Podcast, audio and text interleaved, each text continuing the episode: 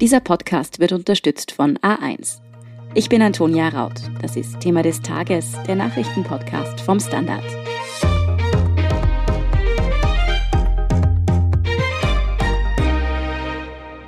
Twitter on fire this morning over Twitter. Tesla-Chef Elon Musk will den Kurznachrichtendienst Twitter für 41,4 Milliarden Dollar kaufen. It's important to the fun function of democracy, actually to help Tesla-Gründer Elon Musk macht wieder einmal Schlagzeilen. Mit seiner spontanen Ankündigung, Twitter kaufen zu wollen, hat er nicht nur die Menschen auf der Kurznachrichtenplattform selbst in Aufregung versetzt. Aber wie ernst ist das Kaufangebot wirklich gemeint? Was hat Musk mit Twitter vor und würde eine Übernahme durch ihn das Ende für Twitter, wie wir es kennen, bedeuten? Darum geht es in dieser Folge. Martin Stepanek, du bist im Webressort des Standard und hast da Elon Musk natürlich immer ganz genau im Auge. Er will jetzt Twitter kaufen. Wie kam es denn dazu? Ja, begonnen hat es eigentlich schon am 31. Jänner. Da hat er begonnen, Twitter-Aktien zu kaufen.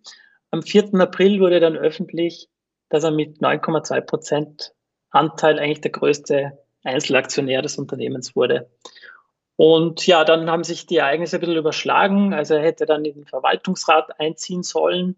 Der Haken dabei war aber, dass der Anteil auf 14,9 Prozent beschränkt ist. Also das hat ihm dann auch wieder nicht gepasst. Also hat er jetzt am Donnerstag angeboten, Twitter wirklich für 41 Milliarden Dollar zu kaufen. Wow. Und welches Angebot macht er da den Shareholdern? Eines, das man nicht ablehnen kann? Ja, das ist gar nicht so einfach. Also er hat 54 Dollar 20 pro Aktie angeboten.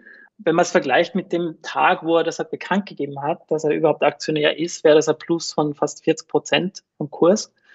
Aber jetzt ist der Kurs natürlich in der Zwischenzeit schon gestiegen. Das heißt, jetzt wären das eigentlich nur 20 Prozent über dem aktuellen Wert. Und was da dazu kommt, ist, dass die Aktie schon mal bei 77 Dollar war. Das heißt also, diese 54 Dollar ist jetzt gerade für Leute, die vielleicht vor ein paar Monaten, wo das so hoch war, gekauft haben, gar nicht so attraktiv. Also da ist die Frage, ob er damit wirklich die Aktionäre überzeugen kann. Was man vielleicht da einwenden muss, ist noch, er hat natürlich insofern ein Druckmittel, ein psychologisches, weil er beim Scheitern des Deals kann er natürlich die Aktien wieder abstoßen und damit den Preis quasi crashen lassen. Uh, ein richtiges Faustpfand, also das er da hat. genau.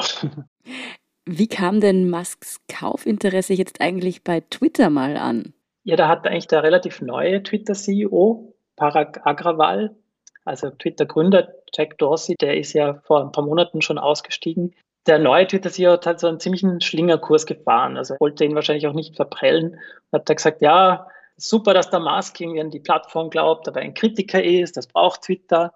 Dann irgendwie, als der Musk gesagt hat, okay, er wird doch nicht Teil des Verwaltungsrats, dann hieß es wieder, ah, das ist das Beste, was Twitter passieren kann, wenn er nicht Teil des Verwaltungsrats wird. Mhm. Und äh, jetzt, nach diesem Übernahmeangebot, da wurden die Töne schon ein bisschen kritischer. Also da ist jetzt irgendwie durchgesickert, dass man sich da auch nicht in Geiselhaft begeben wolle. Ein anderer großer Aktionär hat, glaube ich, auch schon mitgeteilt, dass das Angebot eigentlich nicht interessant ist oder nicht angenommen wird. Also da ja, läuten schon ein bisschen die Alarmglocken, hat man das Gefühl.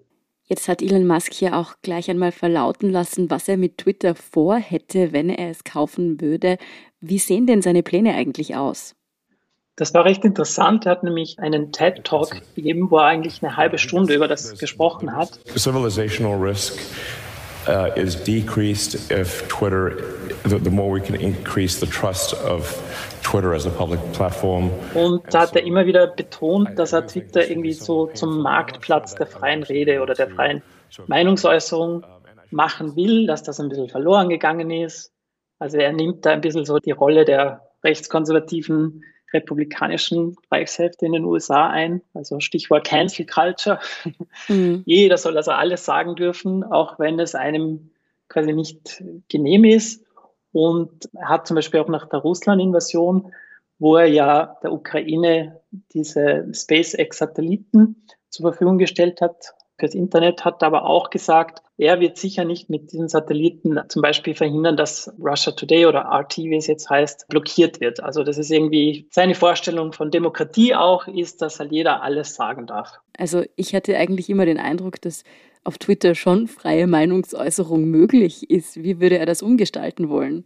Das ist eben nicht ganz klar, wie er das wirklich umgestalten will. Also wenn man natürlich sagt, okay, Twitter hat quasi einen Ex-Präsidenten der USA von der Plattform verbannt, das ist, glaube ich, schon was, was nicht ohne war und was jetzt wieder eher Republikaner oder so diese rechtskonservative Gesellschaft sagen würde, ja, dass das halt nicht geht, dass da ein Unternehmen einfach entscheidet, jemanden komplett zu sperren. Und da hat er auch gesagt, da ist er total dagegen. Also er ist eher für eine Auszeit, wenn sich da jemand irgendwie was zu Schulden kommen lassen hat. Und überhaupt soll quasi eine Plattform wie Twitter vielleicht jemand sperren, wenn das den Gesetzen dieses Landes widerspricht, aber nicht da halt eigenhändig quasi entscheiden, welcher Tweet jetzt da runtergestuft wird, gelöscht wird oder ausgeblendet wird. Und da hat er irgendwie vorgeschlagen, auch mehr Transparenz. Also dass man, wenn sowas passiert, dass Twitter das ganz klar auch anzeigt, wobei mir das jetzt auch nicht ganz klar ist, wie das jetzt so anders sein soll, als es eh schon ist jetzt, weil das wird ja teilweise schon gemacht.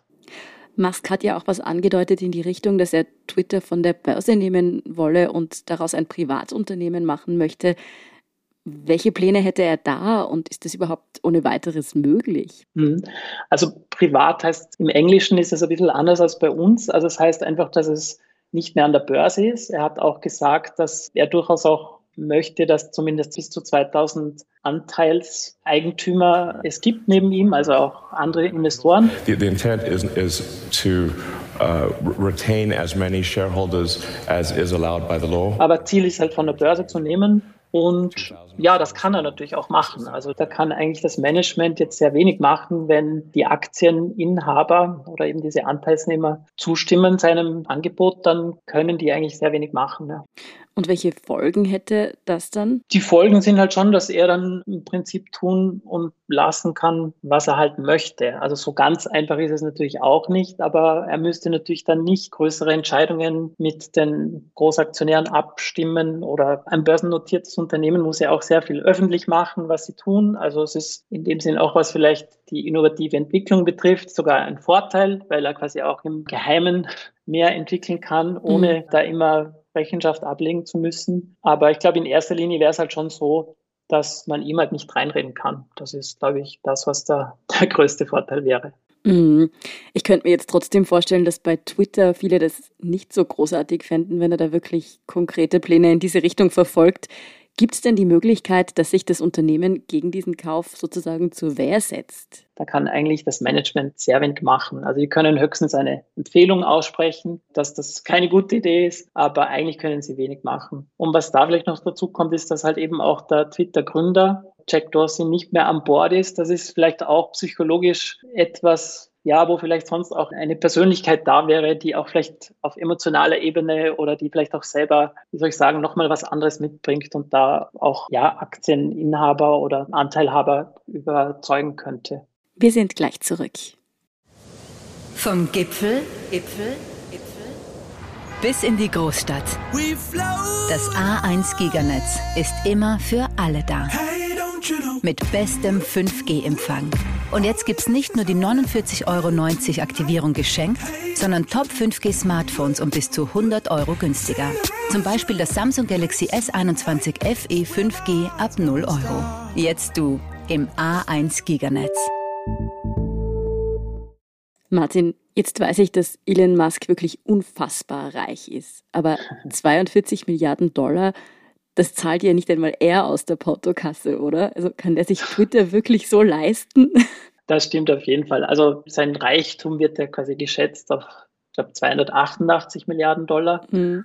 Aber das ist natürlich jetzt nicht so wie bei Dagobert Duck, dass der da irgendwie so einen Geldspeicher hat, wo dann irgendwie das Gold und Geld liegt, sondern vieles ist natürlich gebunden auch langfristig gebunden in Aktien, in Firmenanteilen. Ich meine, er kann natürlich Tesla-Aktien zum Beispiel in Milliardenhöhe abstoßen, aber das kann er natürlich auch nicht machen, weil er natürlich dann der Kurs seines eigenen Unternehmens quasi einbricht. Mm. Also das ist jetzt in dem Sinn sicher nicht so einfach. Er kann natürlich Investoren auch an Bord holen, die ihm helfen. Und was sicherlich auch ist, also er wird natürlich auch das Geld bekommen. Also wenn er jetzt irgendwie Kredite braucht, durchaus hohe Kredite, dann hat er natürlich mit seinem Vermögen und seinen Werten, die er einfach besitzt und seinen Firmenanteilen, hat er natürlich die Bonität, sagen wir mal so, dass er auch viel Geld bekommt.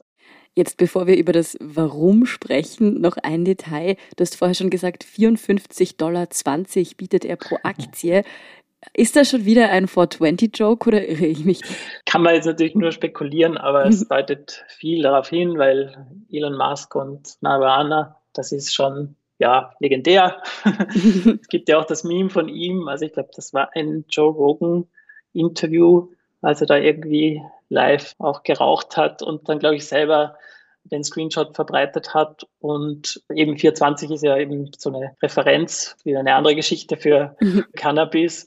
Und er hat das auch schon einmal getan, nämlich als er Tesla um 420 Dollar von der Börse nehmen wollte, also pro Aktie. Das war zwar dann auch eine große Aufregung wegen der Börsenaufsicht, aber da hat er eben auch schon eigentlich diesen Joke gemacht. Und es deutet viel darauf hin, dass das typisch Elon Musk war. Ein kleines bisschen kindisch könnte man es vielleicht auch nennen. Immer. Nun ist Elon Musk ja jemand, der immer wieder mit durchaus kontroversen Plänen, Aussagen und Ankündigungen aufhorchen lässt und bei weitem nicht alles wird dann wirklich Realität. Kann man denn abschätzen, wie ernst es ihm jetzt wirklich mit diesem Twitter-Kauf ist? Mhm. Also es ist wirklich schwer vorherzusagen, weil Elon Musk, wie du gesagt hast, also oft macht er halt Dinge, die weniger überlegt wirken, dann macht er dann doch wieder irgendwie Revolutionäres. Klar ist, dass er mit 80 Millionen Follower einer der Top-Accounts ist. Also vor allem ist, glaube ich, Obama, Justin Bieber, Taylor Swift, Lady Gaga, mhm. Ronaldo, glaube ich auch noch. Mhm. Aber die sind eigentlich jetzt nicht so bekannt dafür, dass sie irgendwie tagtäglich auch kontroversiell twittern. Das heißt, er nutzt den Account schon sehr stark für alles Mögliche. Sehr viel natürlich für seine anderen Unternehmen, also für Tesla, für SpaceX und nutzt das zum Beispiel gerade bei Tesla auch. Das ist ganz interessant, dass er da auch persönlich mit Kunden und Kundinnen eigentlich in Kontakt tritt. Also ich denke, er hat da schon ein persönliches Interesse. Wenn er zum Beispiel wie Donald Trump wirklich gesperrt werden würde, dann wäre da schon ein riesiges Sprachrohr für ihn weg. Also ich denke, das ist schon was, wo er persönlich einfach Interesse hat, dass er da vielleicht auch mehr Kontrolle hat und diese Freiheit hat und das auch nutzen kann, ohne dass ihn jemand da beschneidet in dem, was er postet oder ihn vielleicht sogar wirklich abtritt. Übrig bleibt für mich aber auch noch ein bisschen die Frage, was hat er dann wirklich konkret mit der Plattform vor? Weil das ist ja doch ein Fünftel seines Vermögens, das er da reinstecken würde, wenn wir bei den vorher genannten Zahlen bleiben. Mhm. Also das ist auch wirklich eine wirtschaftlich interessante Frage, weil Twitter war schon sehr populär ist und man muss auch sagen, jetzt im Vergleich zu Facebook, schon auch sehr viele aktive User und Userinnen hat. Aber wie wirklich sehr viel Geld damit verdient werden kann, ich glaube, darauf hat Twitter bisher noch keine Antwort gehabt. Also da ist schon auch nicht ganz klar, was Elon Musk damit anfangen würde oder das auch weiterentwickeln würde. Weil ich denke mir einfach zu sagen, ja, ich halte mir das so zum Spaß. Dafür sind halt dann, auch wenn man jetzt nachhaltig irgendwie so in die Zukunft denkt, sind diese 40 Milliarden Dollar wahrscheinlich schon zu viel. Und äh, ja, also da ist nicht ganz klar eigentlich auch, was sein Plan ist. Das hat er eigentlich auch bisher sehr vermieden, außer halt diese freie Meinungsäußerung und Demokratie. Aber das klingt super, aber die Frage ja, ob das mittel- und langfristig auch wirklich den Bestand des Unternehmens sichert. Jetzt haben wir vorher schon angesprochen, dass er selbst ein Zehntel der Aktien hält. Könnte es sich rein theoretisch nicht auch einfach um Marktmanipulation handeln, dass er den Preis der Aktien so jetzt in die Höhe treibt und sie dann selbst abstößt? Das ist natürlich in gewisser Weise immer ein Thema bei ihm. Lustigerweise weiß man das aus der Kryptowelt sehr gut, weil mhm. da hat er ja mit Bitcoin und dann auch mit der Spaßwährung Dogecoin eigentlich auch mit einigen Tweets dafür gesorgt, dass sowohl Bitcoin, vor allem aber auch dann Dogecoin in die Höhe geschossen sind und dann aber auch wieder abgestürzt sind. Also da hat er sich eigentlich auch sehr viel Kritik von der ihm eigentlich gut gesonnenen Krypto-Community eingefahren die ihm auch sowas vorgeworfen haben. Bei Aktien ist natürlich nicht ganz so einfach, also da gibt es natürlich schon eine Börsenaufsicht. In dieser Frage ist vielleicht interessant, dass er jetzt eigentlich schon eine Klage am Hals hat, weil er offenbar zu spät öffentlich gemacht hat, dass er diese Aktien gekauft hat von Twitter. Das heißt, da klagen ihn also bestehende Aktionäre, die sagen, er hat das zu spät mitgeteilt. Das heißt, der Kurs ist eigentlich künstlich unten geblieben und er hat davon profitiert, dass er eigentlich günstig quasi auch aufstocken konnte. Und was du gesagt hast, also natürlich, er droht ja auch eigentlich mehr oder weniger offen damit, dass wenn seine Pläne schiefgehen, dass er sich halt wieder zurückzieht und die Aktien halt wieder verkauft. Das würde natürlich dann den Preis auch zum Absturz bringen, ob er jetzt in dieser kurzen Zeit so viel profitieren kann, das ist halt fraglich. Da muss man, glaube ich, schauen und da gibt es natürlich schon auch Kontrollinstrumente. Ganz einfach ist das nicht dass jetzt eben Elon Musk zum Beispiel mit Dogecoin durchaus eine Späße getrieben hat, das haben wir mitbekommen. Aber Twitter ist ja irgendwie mehr als so eine Spaß-Kryptowährung. Das ist für viele Menschen ein wahnsinnig wichtiger Kommunikations- und Informationskanal. Wie problematisch wäre es denn, wenn das jetzt wirklich dem Willen eines Einzelnen ausgesetzt wäre im Fall eines Kaufs?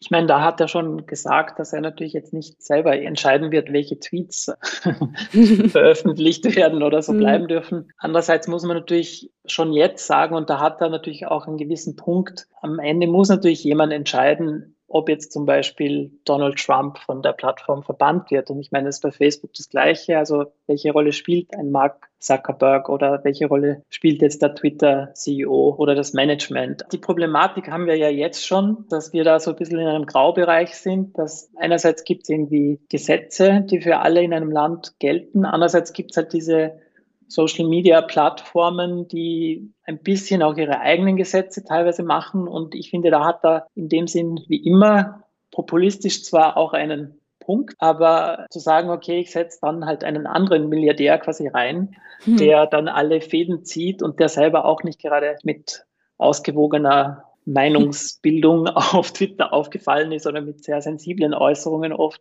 Das ist halt natürlich sehr fragwürdig und da ist schon die Frage, was das halt mit Twitter auch machen würde, klar. Jetzt sind wir schon sehr ins Spekulative abgedriftet. Nochmal deine Einschätzung und durchaus auch aus persönlichem Interesse. Wie große Sorgen müssen wir uns um das Twitter, wie wir es kennen, machen? Ja, das ist schon ein bisschen spekulativ, aber ich denke mir, Plattformen kommen und gehen. Man kann sich heute natürlich nicht vorstellen, dass jetzt Twitter nicht mehr so ist, oder nicht mehr so sein wird oder irgendwie überhaupt nicht mehr verwendet werden würde. Aber ich muss ehrlich sagen, also ich habe mir vor zehn Jahren auch nicht vorstellen können, dass Facebook so tot ist, wie es jetzt, jetzt eigentlich für, für die meisten Leute und gerade für junge Leute ist. Von daher weiß man, glaube ich, nie, wie sich so eine Plattform entwickeln wird. Was ich vielleicht eher ändern würde, ist, was es für die Gesellschaft bedeutet. Also ich glaube, die Frage ist dann eben, ja, was würde passieren, wenn ein Donald Trump wieder nachgewiesene Falschaussagen irgendwie an Millionen Follower verbreiten kann, was das halt mit einer Gesellschaft macht und was das wieder für eine Auswirkung auf die Demokratie hat. Also ich glaube, das ist eher vielleicht die Frage, was ändert sich, wenn jetzt eben die Social-Media-Plattformen einen anderen Zugang finden und vielleicht auch nicht so stark eingreifen wie die letzten Monate und Jahre. Was ändert sich halt dann mit der Gesellschaft oder auch politisch? Das ist vielleicht die spannendere Frage, als was jetzt wirklich mit Twitter passiert. Hm, die Folgen, die ein Twitter-Kauf durch Elon Musk für die Plattform selbst hätte, sind wohl gar nicht die entscheidenden, sondern eher, was das für die Gesellschaft hieße. Vielen Dank, Martin Stepanek, für diese Einschätzungen. Danke. Und wenn Ihnen diese Folge von Thema des Tages gefallen hat, dann folgen Sie uns doch auf Apple Podcasts, Spotify oder wo immer Sie Ihre Podcasts hören. Dann verpassen Sie keine Folge mehr. Und wenn Sie schon dabei sind, freuen wir uns auch über eine 5-Sterne-Bewertung. Bleiben Sie noch dran. Wir sind gleich zurück mit dem Meldungsüberblick. Vom Gipfel, Gipfel, Gipfel bis in die Großstadt. Das A1 Giganetz ist immer für alle da. Mit bestem 5G-Empfang. Und jetzt gibt's nicht nur die 49,90 Euro Aktivierung geschenkt, sondern Top 5G Smartphones um bis zu 100 Euro günstiger. Zum Beispiel das Vivo Y76 5G ab 0 Euro. Jetzt du im A1 Giganetz. Und hier ist, was Sie heute sonst noch wissen müssen. Erstens, das russische Kriegsschiff Moskwa ist tatsächlich gesunken. Das hat nun auch das russische Verteidigungsministerium bestätigt. Schon gestern Donnerstag hatte die ukrainische Armee verkündet, die Moskwa versenkt zu haben. Die russische Seite sprach da noch lediglich von Schäden durch einen Munitionsunfall an Bord. Nun hieß es aber, das Schiff sei beim Abtransport zur Reparatur in einen Sturm gekommen und gesunken. Das Kommandoschiff ist für Russland nicht nur militärisch wichtig, es ist auch von großer symbolischer Bedeutung, da es immer wieder auch für diplomatische Zwecke genutzt wurde. Unterdessen bereitet sich der Osten der Ukraine auf eine russische Großoffensive vor. Die ukrainische Vizeregierungschefin Irina Vereshchuk kündigte nun an, dass für heute neun humanitäre Korridore offen stehen. Dazu gehört auch ein Korridor, der es ermöglicht, mit Privatautos aus der schwer umkämpften Hafenstadt Mariupol zu flüchten. Außerdem gibt es noch Korridore aus drei weiteren Städten. Zweitens, in Israel ist es heute Freitag früh auf dem Tempelberg in Jerusalem zu Zusammenstößen gekommen. Und zwar zwischen israelischen Sicherheitskräften und Palästinensern. Der Tempelberg ist sowohl im Judentum als auch im Islam heilig. Nach Angaben des palästinensischen Rettungsdienstes Roter Halbmond wurden rund 60 Palästinenser verletzt, nachdem israelische Sicherheitskräfte Tränengas bei der Al-Aqsa-Moschee eingesetzt hatten. Der Vorfall ereignete sich laut Polizei nach dem Morgengebet. In die aufgeheizte Stimmung dürfte auch eine kalendarische Besonderheit hineinspielen. Dieses Wochenende ist nicht nur Ostern, sondern auch das jüdische Pessachfest und der islamische Fastenmonat Ramadan. Drittens, wir kommen noch nach Österreich. Ab heute Mitternacht gelten neue Corona-Regeln. Diese betreffen vor allem die Maskenpflicht. Konkret bleibt die FFP2-Maskenpflicht in Öffis und im lebensnotwendigen Handel. Allerdings fällt sie im normalen Handel und bei Veranstaltungen. Und die Gültigkeit des grünen Passes wird verlängert. Für Geboosterte gilt dieser nun für ein ganzes Jahr. Wien zieht diesmal übrigens bei allen Lockerungen mit. Und viertens noch ein Hinweis in eigener Sache. Morgen erscheint ja wieder unser Schwester-Podcast Inside Austria. Und falls Sie diesen noch nicht kennen, sollten Sie dringend einmal hineinhören. Er ist auch für den Deutschen Podcastpreis nominiert. Da freuen wir uns natürlich über Ihre Unterstützung. Infos dazu finden Sie in den Show Notes. In der Folge diese Woche geht es übrigens um russische Spione in Österreich. Inside Austria finden Sie auf allen gängigen Podcast-Plattformen und natürlich auch auf der Standard.at, ebenso wie alles weitere zum aktuellen Weltgeschehen. Falls Sie Feedback oder Anregungen haben, dann erreichen Sie uns über podcast.derstandard.at. Und wenn Sie unsere journalistische Arbeit unterstützen möchten, dann können Sie das mit einem Standard-Abo tun oder wenn Sie uns über Apple Podcasts hören, auch mit einem Premium-Abo. Das hilft uns wirklich sehr, also gerne auch Freundinnen und Freunden weitersagen. Ich bin Antonia Raut. Baba und bis zum nächsten Mal.